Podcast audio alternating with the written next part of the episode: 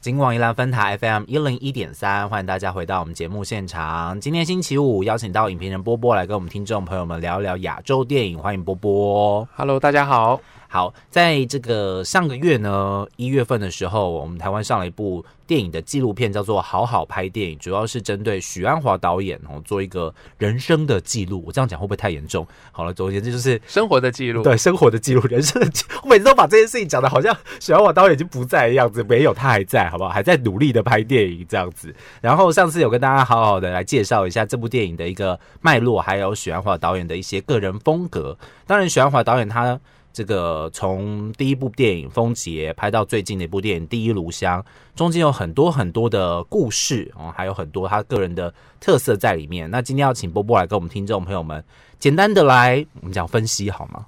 嗯，分享好了，分享讲分析好严重哦，就把这些事情搞得太严肃了这样子。OK，来分享一下这个许鞍华导演他的一个电影创作脉络。嗯，好。那徐安华导演，我稍微先简单介绍一下哦。嗯。他本身是一九四七年五月出生的，嗯，然后他出生是在辽宁，在中国，中国辽宁的鞍山，所以他名字当中那个“鞍”其实哦。是就鞍山的那个字，然后是。一个格字旁，嗯。皮革的革，在一个安全的安，马鞍的鞍呐、对，马鞍的安。那嗯。听说小原本。打算是要取做那个安全的安，觉得好像这孩子比较能够安平平安安的长大。嗯，可是许鞍华的生命可能就不是这么的平顺，他就是总需要有一点点的波呃波折，嗯所以他就是取了这一个就是马鞍的鞍。嗯那爸爸本身是中国人，嗯，那妈妈是日本人，哦，所以他是混血儿呢，他算是混血儿，对是对对。然后其实很早的时候，小时候他们就搬到澳门去住，然后在香港念书的。嗯然后后来许鞍华本身，许鞍华导演后来还有再去呃伦敦电影学院继续学习电影。这个其实伦敦电影学院其实算是电影人的一个指标性学校，对对，不对，算是一个很很重要的一间很好的一间学校。嗯对，所以他念完电影之后，回到一直到一九七五年，他才回到香港。嗯，那时候他是先跟在那个胡金铨导演的身边帮忙。胡金铨导演，大家对胡金铨导演的印象应该也就是那种武侠片对，的翘楚了，这样子。对对哎，对你想想看，徐爱华导演拍武侠片，跟武侠片导演学习这样子。对。呃不过可能很多，包括呃，我觉得导演的风格啦、技术方面的话，其实我想应该没有什么类型问题。而且徐安华导演本来就是没有局限在某一个类型。嗯我跟你说，很多导演他可能会呃有他自己的风格、自己的手、自己的手法。嗯。可是徐安华算是比较特殊，他其实什么风格都可以尝试的。是。对，那所以后来他进到电视台，嗯。那拍了一些电，我们上次讲的电视节目之后，嗯。一直到了一九七九年的时候，才开始拍自己的第一部电影，嗯。就是《风杰哎，这部电影听起来其实感觉很像鬼片》呃的感觉，风杰两个字都不是很正向的文字，这样。对，其实它《风杰》是取材自一个社会事件，嗯对，是香港龙虎山的一个双尸命案。嗯对，然后他从这双尸命案当中，除了去抽丝剥茧，看看这个整个事件是怎么发生以外，其实也很强调一个由张艾嘉演的那个角色，嗯住在隔壁的一个女孩子，怎么去看哦这一户人家发生的这些恩恩怨怨、哦，感情上的纠葛，是，然后进而他觉得说，这个命案当中似乎有一些鬼影重重之处，嗯然后他去找出到底发生了什么事。是，对，所以算是一个其实相对来说风格比较强烈的一个电影了。对，对对其实当时，因为我们知道在，呃，我们上次提过的香港新浪潮时期，是他们开始会在意一些香港在地发生的事情，嗯呃，香港人民应该争取的事。嗯，然后，所以当时许鞍华看到了这一个呃社会事件之后，他决定就改编它。嗯对算是他一个很特别的开始。哦对，他的第一部电影。时拍拍之后，其实呃评价非常高，然后票房也不错，嗯，所以许鞍华突然间就变成一个哎、诶好像能拍戏的一个新导演。他能啊，他他后来我们知道他能了，可是我们一开始就哎、诶至少是平地一声雷，让大家觉得说哎、诶刮目寡目一新的一个是 OK，所以算是呃，因为这部电影就是让他知名度大增然后或许就会有一些不一样的机会出现了。对，没错。嗯那后来才隔年的，呃，隔年的肖芳芳，当时她手上有一个剧本，嗯就是撞到正，我们台湾分翻译叫做《小姐撞到鬼》。嗯，那这部这部剧，他就哎、诶那不然就给许鞍华来拍吧。就给他试试看吧。对啊，这次就真的有鬼了。哦哎小姐撞到鬼里面真的有很多鬼。OK，各种鬼都有，包括有那种军阀时期没有离开香港的鬼，呃，英英军没有离开香港的鬼，然后或者是那种在戏班子里头在闹在附身的鬼，这样各种鬼都有，有可爱的，也有来寻仇的，对对那种那个时代的拍的鬼片啊，是有办法做到像现在科技特效很很厉害嘛，对不对？那当时拍的鬼片，它整个呈现出来的效果会是什么样子呢？嗯、其实也不用担心啦，因为光想想看嘛，我们去年最厉害，冰什么吗？我我我想想，我们我们我们去去年台湾电影最厉害的一个演演撞鬼的人，就是那个陈雪贞啊，他根本嗯不用什么特效、哦，说的也是哦。对，需要不需要特效？所以，当你有那个本事跟演技，还有那种拍摄手法跟电影氛围的时候，其实不需要特效的对对对这样子。。那其实他这一部撞到撞到正，就是小姐撞到鬼，其实是比较喜剧啦，OK，比比较喜剧。那当中当然还是有牵涉到一些的呃政治氛围，嗯对，包括两个家族的恩怨，然后为了要弥补上一代的一个错，然后希希望下一辈能成婚，嗯，来让这个恩怨能化解什。么罗密欧与朱丽叶哦？是怎样？所以故事其实你会觉得，哎、其实除了鬼片以外，它当中还是暗藏了一些的那种世代的恩怨如何去解开的这个问题，这样子。嗯、OK，对这可能是他后后期的电影里面大家看的会比较明显的部分，就是对他透过另外一个方式去包装他想要所说的主题对跟东西，这样子。所以许鞍华电影一直会有一些几个固定的脉络。如果有比较熟悉他的作品，或是有机会像我这样很疯狂的看完他所有作品他 真的真的很候，疯狂，我真的是觉得你很厉害。好，所以如果有机机会看完之后，你会发现，哎、许鞍华电影似乎虽然类型不同、角色不同、嗯故事背景不同，可是它会有一些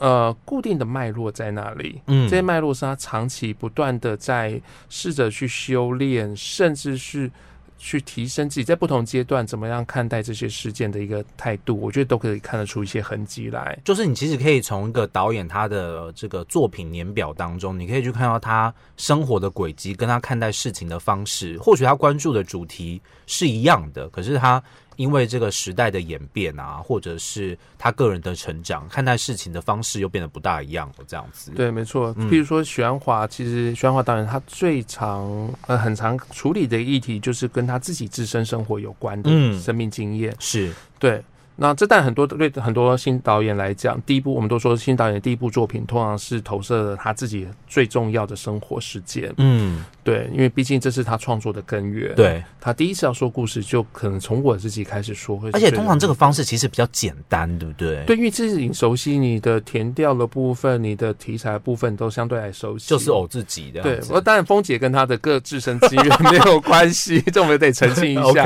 对，不过我们说后来喜欢很多电影，其实跟这有关。嗯那但最明显的一定要讲到就是《刻土土秋恨恨》。，对，《嗯，刻土秋恨》是一九九零年那时候找了陆小芬还有张曼玉来合演的一部作品这。个就是台港两大女神啊，当时对，真的是 不。讲当时我没礼没礼貌一九，九九九零年的确也是当时三十年前了啦。是 OK，对然后这其实是一个半自传的作品啊，嗯谈的就是关于一个女儿从国外回来了，要参加妹妹的婚礼，嗯。然后不得不跟妈妈得朝夕相处。嗯。可相处过程中，从出现一很直接的摩擦，到后来跟着妈妈在妹妹的婚礼结束之后，去了妈妈的故乡日本，嗯。去重新了解妈妈的过去是怎么过啊、呃是怎么生活的。嗯。她怎么样从一个日本的女孩认识了一个中国人，嗯。然后嫁到了中国之后，她的苦和她的处境，OK 她去理解她。OK，所以其实是这个是算是她个人的一个呃故事的改编，对，嗯。所以那时候其实她有这个故事的一个念头之后，她就找了吴念真，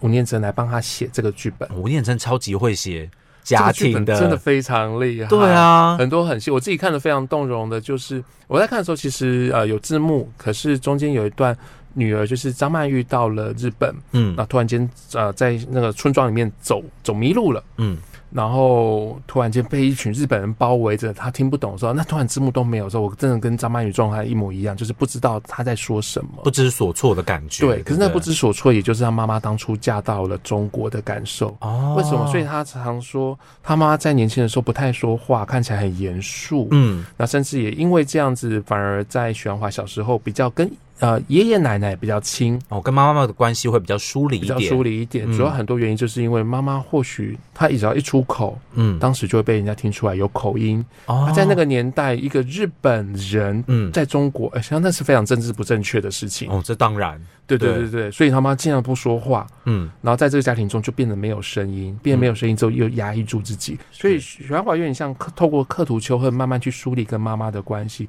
这在我们后来看好好拍电影的时候，有很大篇幅，他提到他妈妈的时候，我们可以看到他们其实现在两人过的是相安无事，对，甚至是许鞍华真的跟妈妈整个生活就是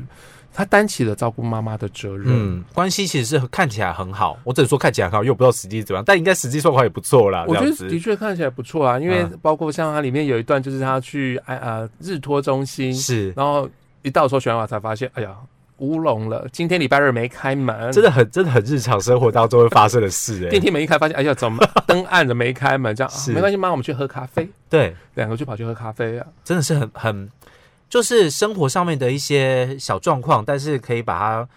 做的很很有温度，很有感觉，这那样。就是它保持一个很好的弹性，所以可以随时转变。嗯那我觉得刻苦求恨是一个很，我觉得应该是一个蛮重要的契机去做的转变。嗯那到后来之后，因为许鞍华这几年慢慢的，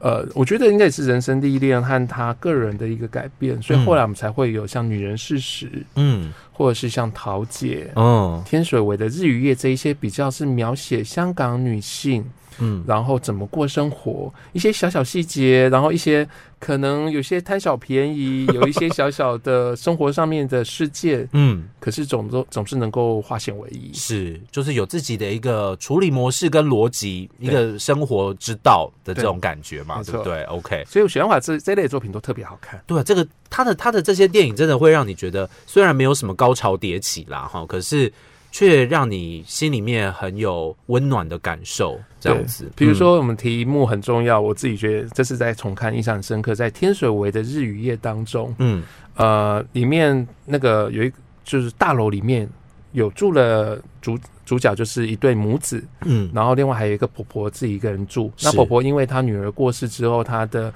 呃等于说她女婿带着孙子，嗯呃跟其他人组了家庭。是所以她只能遥遥远的去关心着孙子，没办法天天见面。嗯然后婆婆就一个人进进出出的。那有一天她在超市里面就想要买那个沙拉油，嗯啊，就看了一一组三罐装啊，我这这一个人也不知道要用多久能用完。快装，对，桃姐马上走，呃，那个呃，鲍起信那个角色，那个妈妈就走过来说啊，刚好我们家也要用啦，那我们来买一组好了，是那一罐给你，哦，另外两罐给我来用。OK，，对，那最后那个哦婆婆要给这个妈妈钱的时候，她说啊，不用，没关系，不用。是后来婆婆回家呢之后，这件事情就心心念念的，嗯她就拿起了，就在家里面挖出一包冬菇来。哈那冬菇呢那一包上面还有价格，三百二十块，她把价格撕掉了。嗯把价格抠掉，把这冬菇送给了这个妈妈。你说三百二十块跟那沙拉油比，绝对比沙拉油还贵。，对可是她决定这个这个礼要回去。是然后另外一幕就是婆婆去见了孙子嗯啊，没见着嗯，可是跟女婿吃了顿饭，女婿匆匆忙忙的去上班，嗯原本要给他的一些首饰金子都没带走，说嗯妈我们都够用，不用这样子给。嗯后来在回程的车上，他就把这些首饰金子全部给了这个妈妈，就是保喜纪年的妈妈。哦对，而且还说啊，祝你跟你儿子，希望你儿子以后能念书。我我做鬼也要希望你儿子念书可以念得好，有成就。嗯就是很生活上的细节，他去营造那一种人的付出，其实是很简单的。嗯我觉得那个温度就很棒。其实是很就听起来是很正向的电影哦，对，其实它就是一个 让你觉得正向，人人间处处有温情就这么简单，人就这么简单。你要对人好一点，花一点，不是三百二十块的这件事情，嗯不是我回一个更重的礼，而是我觉得该回点什么给你。嗯这个我觉得很适合，就是一种彼此互相照顾的那种温暖的感受，哈、可以在他的店里面感受的非常的明显。嗯，对，OK。好，那当然，他的这个许鞍华导演的电影当中，其实有很多很多不同的面相。其中，大家如果从头看到尾的话，一定会看到个面相，就是越南的这个部分，对不对？越南，嗯呃，许鞍华导演很非常特别。嗯其实他的电影当中谈了很多漂泊这件事情，嗯然后不管是从呃我们在不知道比较早期看到的《胡越的故事》和《投奔怒海》这两部，就直接直指呃移民这件事情，是有很多越南的移民到香港去，可能辗转，他们必须不断的在几个地方这样辗转的进到香港，嗯或者香港也只是一个中继站，只最终要往欧美，可能往加拿大或其他地方去。因为就是一个越战的一个背景嘛，对对对，所以嗯。我觉得其实许鞍华在很早一开始，他拍完前两部，包括《小姐撞到正》啊，《小北撞到鬼》，还有那个《风姐》之后，其实他很快的就把关注放在了越南这件事情上面。嗯。对，那在后期的电影，其实包括像他在九零年代很成功的《千言万语》，嗯，其实谈的也是关于移民的事情。嗯。水上新娘。对，为了水上新娘的利益呃的权益，然后去进行社会运动，嗯。所以漂泊一直是许鞍华很重要的一件事。嗯。对，那胡越故事特尤其特别啦，哈、嗯。那胡越故事其实关于是呃钟润发这个角色，嗯，那他进到了偷渡到了香港，是，他就是他就叫胡越嘛，他就叫胡越，对，他叫胡越，所以这是他的故事。OK，进到香港，可是他也不是越南人，嗯。也不是香港人，也不是中国人，他到底是谁？这到底是谁？然后香港沾了一下之后，就原本是要去美国，嗯。结果在呃转转机的过程呢，遇到了一个女子，神秘的女子，然后就跟着女子在呃，现在跟着这女子就走了。发生一个缠绵悱恻的故事，对对对对对，然后他就留在了菲律宾。是，嘿，然后他就会告诉你说，其实不管他去去美国、去菲律宾，还不是一样，我们都还是在流浪。嗯，对，哦所以许鞍华时常在处理漂泊这件事情。，OK，所以其实呃，其实是从他的电影当中可能看到他所关注的一个社会议题跟角度，然后我觉得香港其实也是一个很特别，在亚洲来说，它其实算是一个很特别的一个位置哦，就是真的有很多漂泊的人会留在香港，或者是香港的确是很多漂泊的人的其中一个转机站的感对转觉，机站一个嗯跳板的感觉。嗯，那当然，许鞍华当中，电影除了说这些难民移民的漂泊，其实也时常会有人从中国内地到香港的来来往往。嗯。包括姨妈的后现代生活里面就有，呃，孩子孩子嗯。孩子出外出，嗯。然后留下姨妈一个人。嗯，那姨妈自己从以前是一个有知识分子，呃，文艺女青，是。然后变成一个中年妇女之后，她本来还自视甚高，可是不得不被一些生活的事件所面对的现实，嗯。或者是她在另外一部《上海假期》当中也处理了。在国外的孙子回到了上海来度假，嗯。跟爷爷奶奶怎么样出现的一些摩擦，是对。OK，所以其实不单只是说越南这个漂泊的人的故事，其实是有很多不同的人生阶段，可能你也会遇到一些。人类都在漂泊。对啊，你不知道你的人生目标在哪，其实也是一种漂泊的感觉，这样子。嗯，OK，好，所以这个其实也是许鞍华导演在他的作品年表当中一个很重要的主题哦。另外呢，其实许鞍华导演，如果你把他的作品年表摊开来看的话，你会发现他非常热爱文学，他非常热爱拍张爱玲哦，像这个包括像是《倾城之恋》啦、哈《半生缘》啊，这可能是大家比较熟悉的张爱玲的长篇故事。对然后包含她还没有上映的最新作品《第一炉香》，也是在拍这个张爱玲的小说改编，甚至她也拍过萧红。萧红对于台湾的这个听众朋友们来说，或许不是这么熟悉了，因为毕竟她真的也过世的早哦，然后又相对来说是比较具有这个中国哦共产党的背景的时候哈、哦，其实早期。朋友要看到萧红的作品，或许不是这么简单这样子，所以对于他的作品可能不是这么熟悉。关于这个部分，波波有什么可以分享的呢？呃，我想其实许鞍华电影当中处理很多文学嗯改编文学的话，呃，这可能跟他的生活经验有关。然后他其实一九七二年那时候，其实在香港大学毕业的时候，他是念英文及比较文学系。哦，真的哦，，对，所以他本身其实是一个文学系毕业的人，是、可是很有趣。他虽嗯然文学系毕业，可他自认他不会写剧本，哦他不会哦，他没他也没有写过剧本，所以许鞍华从来不经手剧本。哇哦，他只会说我是我有一个有一个想法，有个念头出现了，我找编剧，然后把它在具象化这样子。对对，请编剧帮他完成。嗯所以其实，在有些报道和访谈当中，我们会特别是跟编剧的访谈，会发现说许鞍华，诶，有些时候他会这样子，他就说到一个剧本，他觉得这剧本怪怪的，不对。好他也说不上来哪里不对，他就拿给他身边的编剧朋友看 嗯啊，编剧朋友看了说，哦，在这个哪里哪里出了问题啊，好嗯，我帮你改，嗯他就拿回去改。哦所以许鞍华也不会自己改，是他就觉得怪，他就给别人改，交给专业来，交给专业来处理。对，一切是专业处理。对啊对对，那可是许鞍华本身也是专业啊，他本身是英英文及比较文学系出来的啊。可是我觉得他有那个对剧本的敏感度，嗯可是他不直接自己亲自去改那个剧本，嗯所以我觉得这点是很特别的。那我呃，当然他改编张爱玲的作品算是多的，但我觉得在华语电影圈，其实很多导演都试图改编张爱玲，嗯，包括像的《红玫瑰与白玫瑰》，，对，包括我的《海上花》，都是跟张爱玲有关的作品。嗯然后当然，呃，许鞍华是特别多，对，他从《倾城之恋》、《半生缘》一直改到去年的《第一炉香而》。且其实《半生缘》跟《倾城之恋》已经算是张爱玲。如果说到张爱玲的话，这两个就是就是标杆代表作啊，对啊，没错就，是他的人生当中最重要。我们不能说他或许不这么张爱玲，或许自己不觉得啦。但是我们后代来看的话，讲到张爱玲，我们第一个想到的绝对就是这两部她非常重要的对作品。这几部作品都是我们印象特别深刻的。嗯，然后他除了改编张爱玲作品外，他还改编了那个啊金庸金庸。小说，这真的想象不到哎、可是你说他是胡金铨的弟子，我，就哦，那我可以理解这样子，对，哎，可是你要知道，除了改编以外，这个金庸的《书剑恩仇录》，嗯，金庸自己自己写剧本，哦，是金庸自己改的，对对对对对，他那个剧本金庸也有经手过的。因为金庸好像对于很多改编他的作品不是很满意，这样子。，对，所以其实这是他自己有 有跳下来有参与的一部分，据说是是这样。然后《书剑恩仇录》还拍成了两上下两，因为听说拍太长了，嗯，拍成上刚刚改成上下两集，哎，也下集叫做《香香公主》，是，哎，所以大家不要觉得，哎，香香公主是什么？就是《书剑恩仇录》的下集。嗯，对，OK，那我我想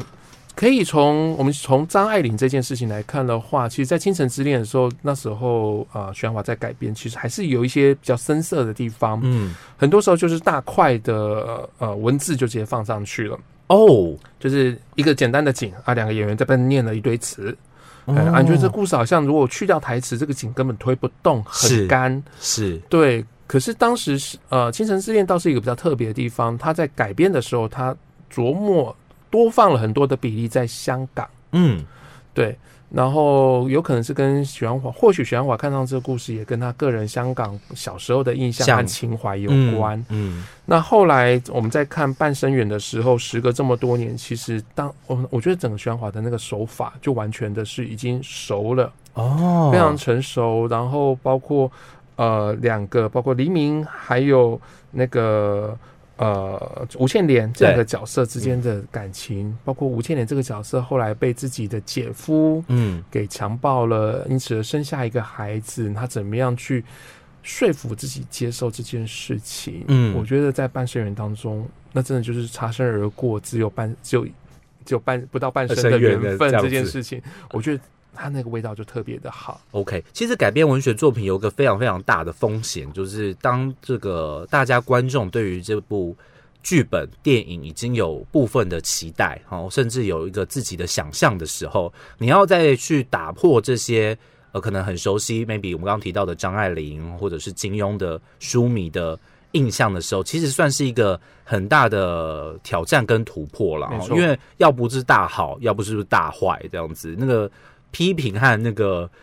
那个评论是非常非常显而易见的，这样子嗯，所以他到后来最呃比较近期，我们已经可以看到的跟文学有关的，就是黄金时代。嗯，我觉得这是一个非常划时代的一个作品，他就像是徐安华自己在金马奖得到最佳导演的时候自己说的：“我以为我要为了艺术而牺牲。”这的确是一个非常难难能可贵的艺术品。这个真的是《黄金时代》这部电影真的太太特别，它的整个叙述的模式哦，当然它并不是一个所谓第一部打破什么第四道墙的那对种对对对，感觉，可是它却透过了一种好像类记录的方式，在叙述这个中国非常重要的女作家萧红的一生，这样子。呃我们刚刚对像主持人说的，黄金时代谈的是萧萧红，嗯。那他用了一个很特殊的手法，是他先以印象作为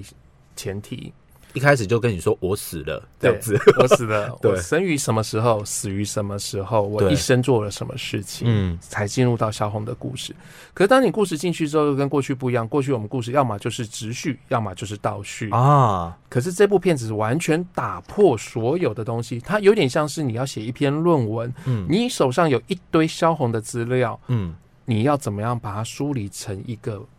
有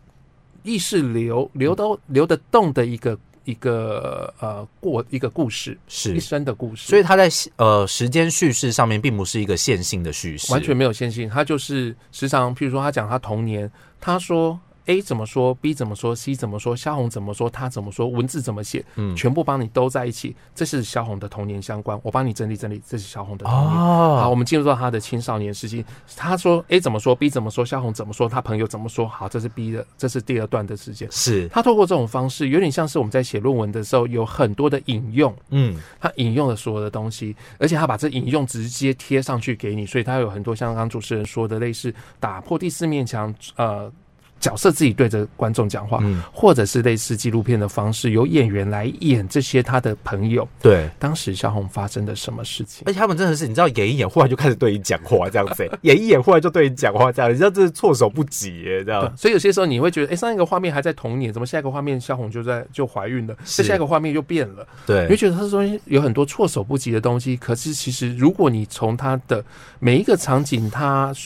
所要告诉你的是哪个阶段的小红，你就可以理解，嗯因为嗯，它是把每个阶段集结在一起，重新整理给你。所以算是对于呃习惯这种线性叙事电影的朋友，或者习惯那种传统传记式电影的朋友，或许是一个很不同的观影体验对，啦。它就是哦一个比较意识流、比较印象的一个手法。嗯，所以其实文学是有很多不同的呈现方式的啊。像许鞍华不但是拍了这个文学家的作品、小说、长篇小说之外，也可以拍文学家的一生哦。所以其实是很特别的一个导演。最后来聊聊，其实他近期的作品当中有很多的呃社会的意识存在哦，包含了呃可能他最近大家有看到的电影应该是《明月几时有》。那《明月几时有》其实也是有点，你知道，它跟《黄金时代》有点类似，因为它也是好像有点类纪录片的那种。感觉在拍，可是他在讲的其实算是我一开始看《明月几时有》的时候，我就觉得，呃，因为你要去透过电影了解历史，毕竟这段历史我没有经历过，它又不是我们成长的背景，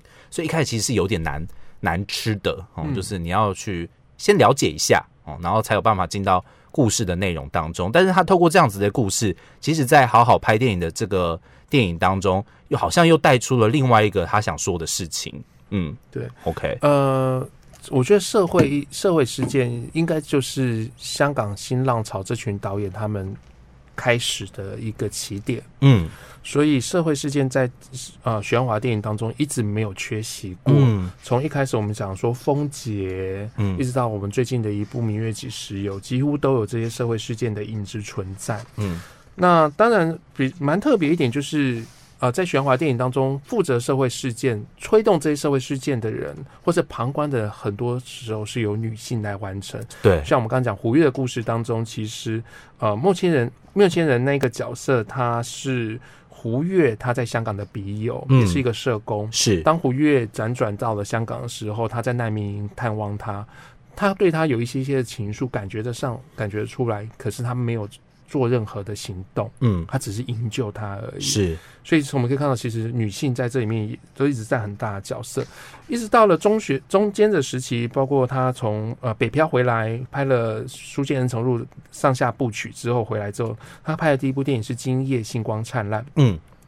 里面那个呃林青霞演那个角色嗯，也是参与社会运动，甚至他直接安排了一个、一个角色，他去竞选，应该是议员，香港的议员，嗯，对，然后选完就是为了要完成这个社会运动，是干脆有人投身于政治，觉得我就直接进出进到政治里面才能改变体制。对。后来全呃功败垂成，，OK，对，所以我觉得其实许鞍华电影当中一直有这些，包括连《刻图秋恨》也是啊，嗯《刻图秋恨》最后女主角张啊、张曼玉嗯，回到了香港之后，决定落地生根，为香港做点事情，是，这些都是她的习惯。当然，最明显、最明显一定要讲到就是千言万语啦。对。对，这个真的太。就是直接拍出来，你知道他直接拍出来他在做什么？许鞍华自己也有说，如果嗯再晚个几年，这部片出不来，嗯可能时局社会的气氛都变了。嗯，对，可是在那个时候，他为了那个呃水上新娘这件事情，水上新娘不能上岸。当初你政府告诉我，你所有的配套措施都有了，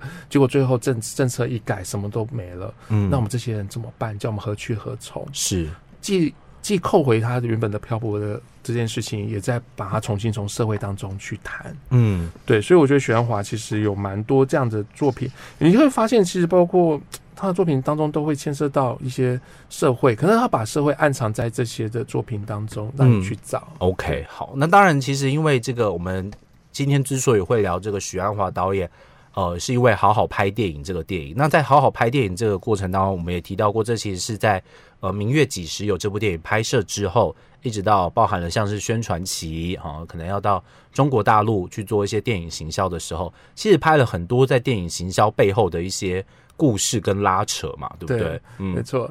呃，刚主任提到的，应该就是如果你看《明月几时》，呃，汉好拍电影一定会印象最深刻，就是当时他们拍《明月几时有》，他们希望这是一个呃，算是香港回归的电影，是。对，所以你要说一些香港回归的好处。是，可当时许鞍华导演就想了一下，刚开始他还愣住，嗯。后来在后台就想了一下，这样就跟工作人员说：“啊、待会你要我谈电影可以，嗯。可是不要说一些祝福的话，嗯，千万不要，不然我会掉头走人。是，”我觉得这是许文华的个性，只是他的一个原则，他原则他该坚持，他会很清楚的告诉你，嗯。对。那其他事情他能妥协，他会跟你妥协。嗯。那我觉得最动容、最动容，当然就是他在去年威尼斯影展拿到终身成就奖的时候，